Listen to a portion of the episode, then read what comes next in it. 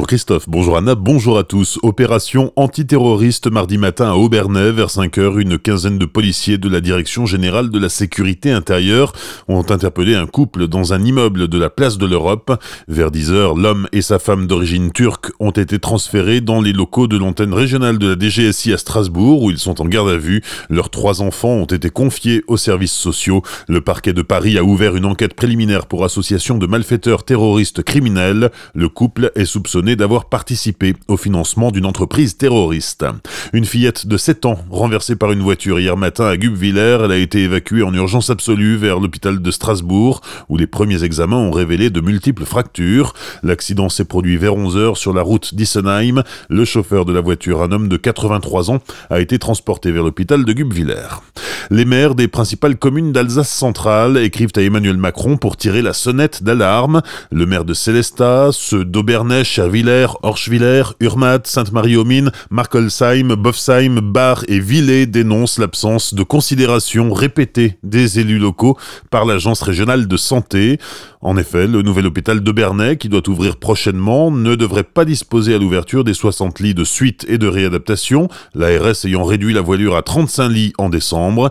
Autre exemple plus récent, la nomination du nouveau directeur de l'hôpital qui circule déjà dans les couloirs, une nomination qualifiée de rocambolesque par les élus, décidée par l'ARS, sans l'avis de Marcel Bauer, président du conseil de surveillance du groupement hospitalier Célestat Aubernais, qui n'a pas non plus été prévenu de la date d'entrée en fonction de Manuel Klein. C'est parti pour la traditionnelle déclaration d'impôt, et même avec la mise en place du prélèvement à la source, vous n'y échapperez pas. La campagne de déclaration a débuté hier, et cette année encore, les services fiscaux encouragent à la déclaration en ligne. L'Alsace compte un million de foyers fiscaux, 60% des Alsaciens faisaient déjà leur démarche par Internet, pour les autres il est temps de s'y mettre. Malgré tout, les déclarations papier arriveront dans les boîtes aux lettres à partir de la semaine prochaine. En version papier, vous aurez jusqu'au 16 mai minuit pour déclarer vos revenus, par Internet jusqu'au 4 juin. Les retraités dans la rue aujourd'hui, manifestation à 14h place Kléber à Strasbourg et à 14h30 place de la Bourse à Mulhouse. Le but de la mobilisation est de défendre le système solidaire et de protester contre le gel des pensions et la hausse de la CSG. La saison est lancée chez Europa Park qui se prépare maintenant à l'ouverture de son nouveau parc aquatique. Runantica ouvrira fin novembre et le recrutement du personnel est toujours en cours. Europa Park recherche des surveillants de baignade, des agents de sécurité ou des hôtes et hôtesses d'accueil. Pour postuler, il faut être motorisé et avoir un niveau A2 d'allemand. Plus d'infos sur le site europapark.de slash jobs. Sachez aussi que Pôle emploi Grand Est organise des réunions d'information les 30 avril et 27 mai.